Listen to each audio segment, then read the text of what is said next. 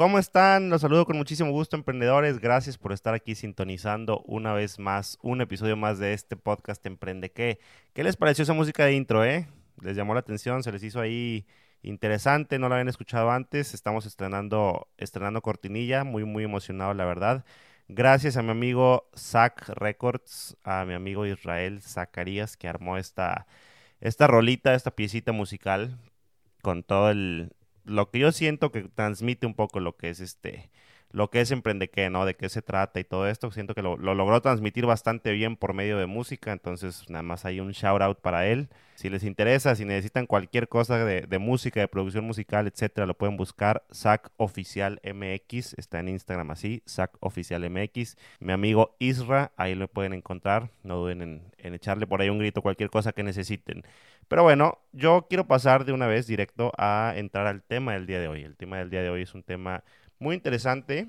Es una pregunta que vale la pena y que todo el mundo hace cuando empiezas tu negocio y es conseguir dinero para iniciar mi negocio. Debería conseguir dinero y si debería conseguirlo, ¿dónde lo consigo? O mejor dicho, ¿cómo consigo dinero para iniciar mi negocio? Entonces eso es un poquito lo que vamos a estar hablando el día de hoy. Vamos a, a ver qué conviene hacer, qué no conviene hacer. Te voy a hablar en mi experiencia muy personal y antes de entrar al tema, lo único que te quiero decir es, quiero que quede bien claro que yo tengo un tipo de negocio no muy específico, yo les he dicho, yo tengo un business to business para empresas. Obviamente lo que hablamos aquí buscamos que aplique para todas las empresas, pero obviamente es muy diferente si tú tienes una tienda en línea, un e-commerce, si tú tienes un, restaurante, si tú tienes una empresa de tecnología, de, de TI, de desarrollo de apps, este, de, de diseño, Em, si tú ofreces cualquier servicio de, o, no sé, reparación, maquinaria, venta de maquinaria, distribución, etcétera, hay miles de, cosas. Yo sé que me escuchan ahí de emprendedores con todos los, rangos habidos y por haber. Entonces, lo único que quiero decir es, es importante que sepas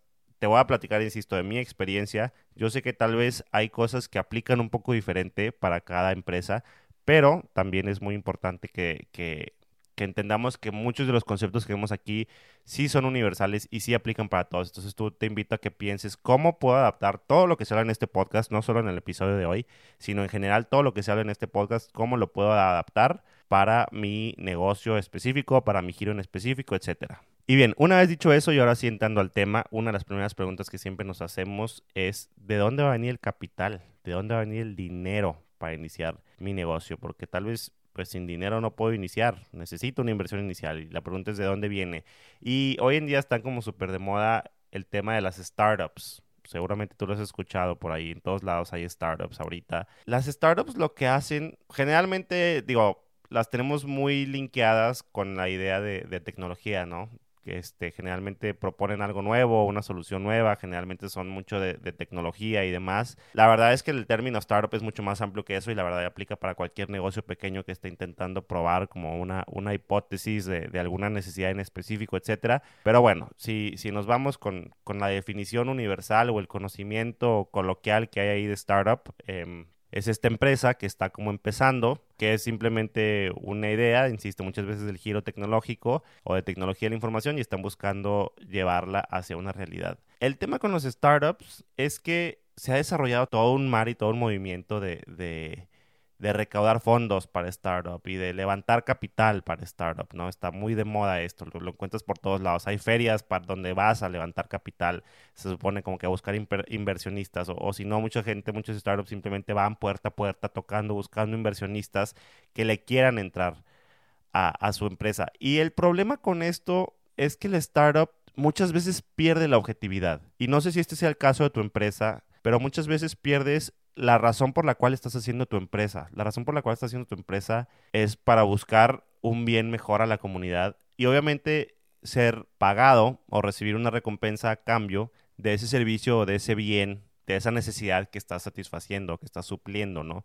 Entonces, cuando nos ponemos a hacer lo que están haciendo, insisto, la gran mayoría de las startups, que es buscar levantar capital, dejas de pensar en el producto, incluso dejas de pensar en la venta y te empiezas a enfocar 100% en conseguir dinero, en conseguir dinero, en conseguir dinero. A mí esto es algo muy personal, pero es algo que me molesta demasiado. Como actualmente, si tú te das cuenta, las startups ya no se anuncian como tenemos tanto en ventas. Hemos vendido, no sé, un millón, dos millones, diez millones, veinte millones de pesos en, el último año. O, ya no es, hemos impactado la vida de tanta gente o, hemos, tenemos tantos clientes. la gran mayoría de las ocasiones, las startups se presentan diciendo, y hemos recaudado tantos millones de pesos o tantos millones de dólares de capital. Y eso es lo que ellos posicionan como algo que les da la credibilidad. Y eso me molesta muchísimo. Si estás poniendo empresa es para vender. Y si vas a soltar números, suelta números de cuánto has vendido, insisto, de cuántos clientes tienes, de, cuántas veces has logrado satisfacer una necesidad. No de cuánto dinero has juntado. Juntar dinero, pues es fácil. Vas al banco,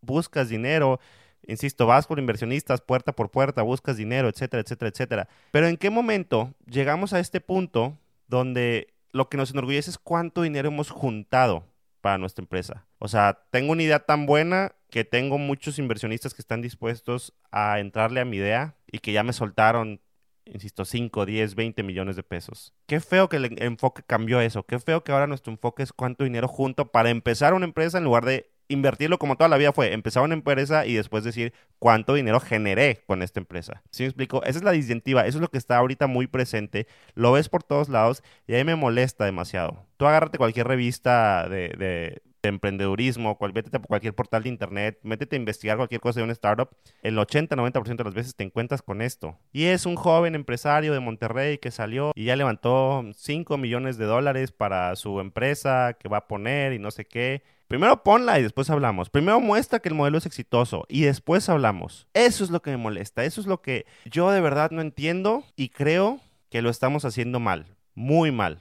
Esto viene mucho de la cultura gringa, pero aquí en América Latina, uff, no batallamos pero nada en tomarlo, en adaptarlo y en hacerlo nuestro. Estamos cambiando nuestro mindset de lo que es una empresa. Y lo que es una empresa y la forma como se mide el éxito de una empresa siempre ha sido por años y por milenios y creo que seguirá siendo cuánto vendes, cuántos resultados estás generando, cuánto impacto estás teniendo, no cuánto dinero estás juntando para poderte gastar en tu empresa o para poder invertir en tu empresa o como le quieras llamar. Entonces, si tú eres una startup y estás juntando capital, te felicito, lo estás haciendo muy bien, pero por favor mi único consejo es no olvides la razón por la cual existes primero. Tu medallita no es que juntaste tanto dinero de capital, tu medallita será vendí tanto, hice tanto, estoy produciendo tanto, etcétera. Entonces, simplemente quiero que por favor tengan eso en la mente. Y por eso me molesta demasiado y creo que es bien importante que hablemos de este tema, ¿no? Volviendo a la pregunta, ¿de dónde saco dinero para mi empresa? Si tú eres un emprendedor, esto es como yo les llamo emprendedor de sol, ¿no? Emprendedor que empieza a fregarle duro y bonito desde abajo. Generalmente la primera respuesta que te viene cuando preguntas de dónde saco dinero es, ah, pues lo saco de otras personas, como el tema de lo que hablábamos en la startup, ¿no? Si estás construyendo algo como una fábrica, como un restaurante, algo que tal vez sí necesitas una, una inversión inicial en maquinaria o en tecnología de cierto tipo, lo entiendo y hace sentido. Es posible que necesites ese dinero y está bien. Pero para muchas empresas, para, yo te aseguro, la gran mayoría de las empresas y de los emprendedores que me están escuchando, insisto, para la gran mayoría, te lo aseguro, no necesitas ese dinero inicial que estás intentando juntar. Ya lo hemos hablado aquí, ya lo he dicho mucho, lo hablé en el primer episodio, que te invito a que vayas a escucharlo si no lo has escuchado. No necesitas esa infraestructura costosa, simplemente necesitas empezar y ya. Y no hay mejor momento. 2020 jamás había sido tan fácil poner un negocio como lo es ahorita. No necesitas más que una computadora, incluso ni una computadora, necesitas tu celular. No olvidemos que el celular que tenemos, el celular que tienes ahorita en tu bolsillo en este instante, o en tus manos o donde sea, probablemente de donde me estás escuchando o me estás viendo en YouTube, no olvidemos que ese celular es más poderoso que la computadora que se utilizó para llegar a la luna. Tienes demasiado potencial en tu bolsillo. Tienes una computadora, una supercomputadora, cada quien en la palma de nuestra mano. Con eso puedes iniciar un negocio. Es así de sencillo. Entonces, especialmente, insisto, en estos días no necesitamos recaudar una gran suma de dinero para poder empezar. Es una excusa decir, cuando junte el dinero voy a poder empezar. Empieza ya, empieza con el poco tiempo que tienes o mucho tiempo que tengas y empieza con el poco o mucho dinero que tengas. ¿Por qué digo y por qué sé que la gran mayoría de las personas que me escuchan son empresas que no necesitan una infraestructura costosa? Porque actualmente en el siglo XXI estamos en una economía de servicios. Lo puedes ver, puedes ver las estadísticas por todos lados, en todas las revistas y en sitios de internet con, información acerca de estadísticas de emprendedorismo y demás. Las empresas que están iniciando, la gran mayoría de ellas son, empresas de servicio, insisto, con un celular, con una computadora, es más que suficiente. Ahorita está lleno de consultores, de compañías de software, de planificadores de bodas, de diseñadores gráficos, cientos de otras ideas. Y todo ese tipo de, de empresas o de startups, como les quieras llamar, no necesitan mucho dinero para iniciar. Si tú eres este caso, si tú tienes un negocio de este tipo, negocio de servicios, un negocio donde no necesitas la gran maquinaria ni nada, yo te invito y por favor te super ruego que evites a toda costa la financiación externa. Evita a toda costa buscar endeudarte y pedirle dinero a alguien. Es bien difícil iniciar un negocio ya con deudas, ya con alguien a quien le tienes que pagar. Acuérdate que cuando tú le pides dinero a alguien, tú te vuelves, aunque se escuche bien fuerte, tú te vuelves su esclavo. Ya no estás trabajando en función a ti, ya no estás trabajando en función a tus propios sueños, ya no estás trabajando en función a tu empresa, ahora estás trabajando en función a pagarle de vuelta a una persona. Empiezas tu empresa agregando una presión que no necesitabas y es una presión innecesaria. Y si tú eres una de esas empresas que necesita un poco de capital para empezar. Veamos el, ejemplo de mi invitado Juan Ángel que me decía, yo empecé mi restaurante, vendí mi camioneta y empecé con, no sé, 150 mil, 200 mil pesos. Porque pues es un restaurante, a final de cuentas necesito, o sea, sí es un servicio, pero necesito las cosas básicas para ese servicio, necesito mínimo una cocina. Bueno, entonces busca juntar el menor efectivo posible. Y haz justo lo que hizo este compadre, que es, si tienes algo sitting around, o sea, ahí sentado sin generar dinero o que no te trae nada, pues véndelo. Yo te aseguro que hay muchísimas cosas en tu casa que no usas o que podrías dejar de tener y no te afectaría para nada. Yo te aseguro que si haces el sacrificio tal vez de vender tu PlayStation o tu Nintendo o lo que tengas, vas a sacar una lanita interesante de ahí, vas a tener una tentación menos de tiempo y ocio para jugar. ¿Qué pasa si en lugar de todo el tiempo que destinas jugando, lo destinas mejor a hacer tu negocio? Digo, si de verdad estás apasionado, ¿verdad? Por, por hacer tu negocio, si de verdad es una pasión, si te importa más el PlayStation, bueno, pues dale, no lo vendas y ya está. Pero si de verdad lo que quieres es hacer un negocio y crear un negocio que pueda crecer y que en el futuro te pueda dar esas comodidades y esos lujos que tal vez ahorita tienes que sacrificar, pues adelante, piénsale. Tal vez tienes un carro de lujo que estás pagando mes tras mes y que es una lana que, que es innecesario estar gastando, tal vez te conviene mejor venderlo y, quedarte con un carro mucho más chiquito y mucho más sencillo que satisfaga la simple necesidad de transportarte, que es todo lo que necesitas. ¿Qué, qué, tienes ahí sentado que puedas vender? Ponte a pensar. Es una venta de garage, es cualquier cosa. O sea, vete al bazar a vender ropa usada, etcétera. Ponte a ahorrar unos meses. Busca juntar capital. Verás que es fácil e insisto, no necesitas mucho para iniciar. Si eres sobre todo una empresa de servicios, no necesitas mucho. Gastar el dinero de otras personas puede sonar increíble, pero quiero que sepas que hay una soga adjunta a eso. Siempre, siempre viene con esas letras chiquitas, siempre viene con ese cadillito que es bien difícil, que es súper incómodo, pero que es súper, súper real. Rápidamente te quiero dar una pequeña lista de por qué es una muy, muy mala idea buscar empezar un negocio con financiación externa, con dinero de alguien más. Número uno, renuncias al control. Cuando recurres a personas externas para obtener financiación, también tienes que responderles. Insisto, te vuelves, aunque se escuche súper fuerte, sus esclavos. Al principio todo es bonito y todo está padre porque todos están de acuerdo y yo creo en tu negocio y pum, te suelto esta cantidad de dinero. Pero cuando empieza y pasa el tiempo y todavía no estás desarrollando y te empiezan a preguntar, oye, ¿qué onda? Y mi dinero y qué estás haciendo con mi dinero y nomás te estás gastando mi dinero y no veo que esté generando mi dinero empieza a haber una tensión bien, bien, bien, bien grande y dejas de tener el control. Tienes algo con lo que tienes que estar cargando que si no hubieras pedido financiación externa, no tuvieras que estar cargando con, con, ese pesito todo el tiempo, con, ese, con esa piedra que tienes que estar arrastrando todo el tiempo de, ay, mis inversionistas, mis inversionistas, mis inversionistas. Imagínate estar libre. Y si pierdes la lana, pues la perdiste, es tuya, se acabó. Y si la lograste hacer crecer, pues le hiciste crecer, está buenísimo y se acabó. Que no se te olvide que muy probablemente la razón por la que decidiste iniciar un negocio es por un tema. Que no se te olvide que muy probablemente la razón por la que decidiste iniciar un negocio es para que no tengas a alguien, es para poder obtener esa libertad que tanto estás buscando, tanto financiera como tal vez de tiempo. No tener a alguien que tengas que estar siguiendo, rindiéndole cuentas, órdenes todo el tiempo. Si buscas financiación externa, es lo primero que estás haciendo. Estás renunciando a tu jefe para entrar a otro jefe. Nomás que ahora tu jefe ya no es el de la empresa, ahora es el que te puso la lana. Así es. ¿Quieres eso para tu empresa? Creo que vale la pena reflexionar eso. Otra razón por la cual es una mala idea la financiación externa es que en este mundo no hay gente que viene de un cuento de hadas que simplemente te dice, ten, aquí está el dinero, confío en ti, dale. La gente lo que quiere es cobrar. La gente lo que quiere es empezar a ver resultados de su dinero, empezar a ver cuánto está generando su dinero. La gente te va a empezar a cobrar y cobrar y cobrar. Es bien complicado actualmente conseguir inversionistas que tengan el mindset correcto de lo que verdaderamente significa una inversión, que es poner un dinero y a largo plazo encontrar una redituabilidad. Muchísima gente le entra a poner negocios, a, poner dinero, perdón, para negocios y quieren empezar a recibir y a recibir y a recibir. Y tú quieres empezar a darles y darles y darles, entonces pues les empiezas a dar de lo poco que estás generando y de pronto, insisto, caes en este ciclo vicioso del cual es casi imposible salir. Otra razón, y esta es bien peligrosa, gastar el dinero de otras personas es adictivo ¿Por qué? Porque es bien fácil y porque es bien padre y es bien cómodo. Ay, me dieron tanta cantidad de dinero, pues, pues qué padre, ya tengo para comprar esto y lo otro y bla. Y, pues obviamente me voy a ir por el mobiliario más padre para mi oficina o para mi empresa y por la mejor computadora y, por la mejor infraestructura de bla. Y de repente te empieza a llenar de lujitos, pues porque tienes el dinero y luego quieres más y luego quieres más y luego quieres más y luego quieres más. Si tú empiezas tranquilito, empiezas desde abajo, empiezas con lo que tienes y ya está, como lo hemos hablado muchísimo y como es mi filosofía de vida y como yo los invito a todos a que lo hagan todo el tiempo, no dejas de tener esa presión, empiezas a entender que realmente lo que tienes es más que suficiente y no tienes que estar buscando más y más y más y más.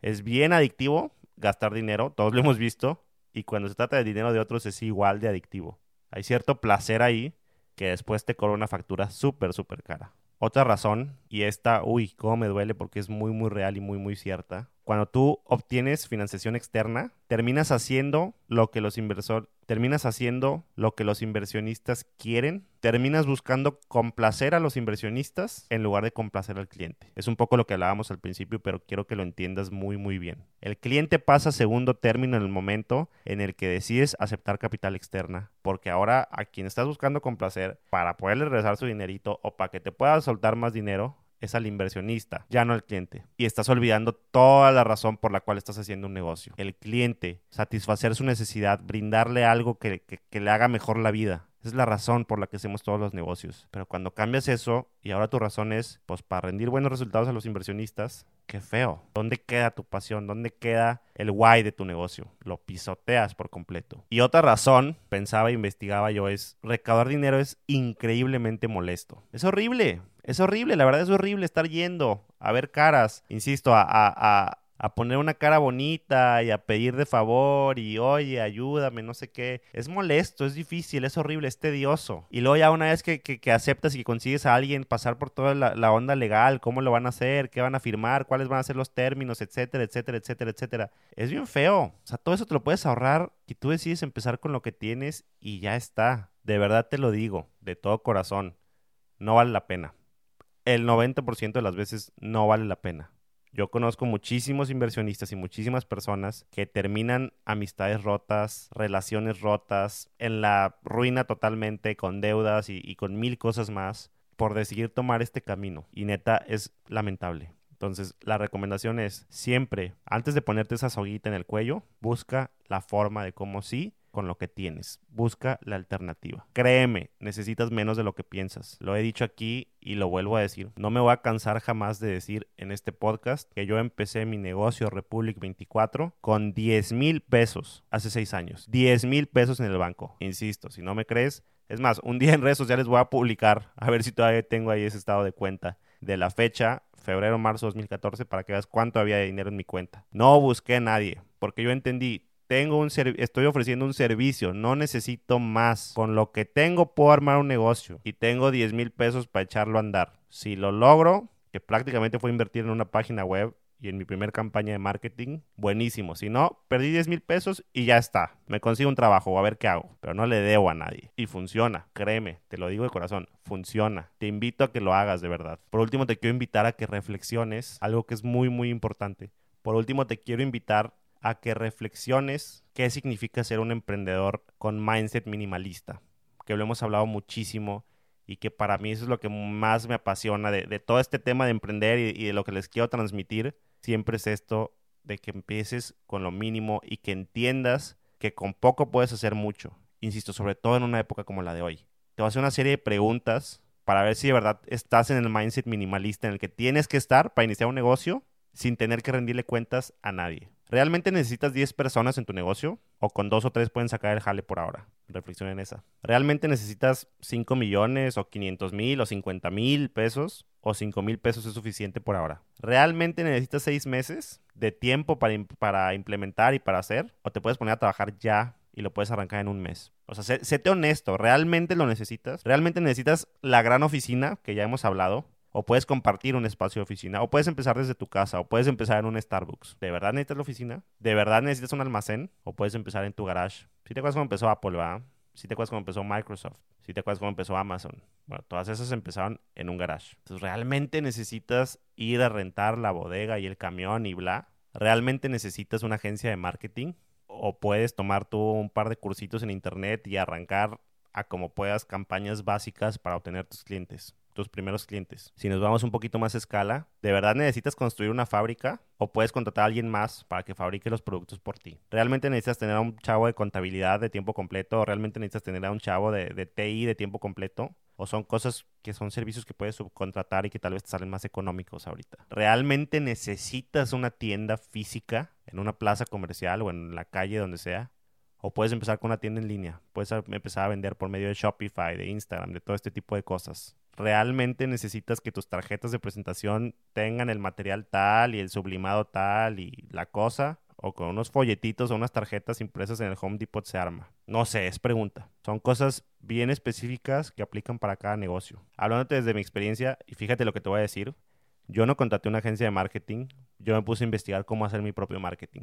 Y te lo digo yo que soy una empresa de marketing, que lo mejor que te puedo decir es, lo que más te conviene a ti como empresa es invertir en una empresa de marketing que sepa llevar tu negocio al siguiente nivel y aumentar tus ventas y bla. A mí me conviene decirte eso. Yo soy una empresa de marketing, lo que quiero es clientes. Pero prefiero hablarte directo y decirte la verdad.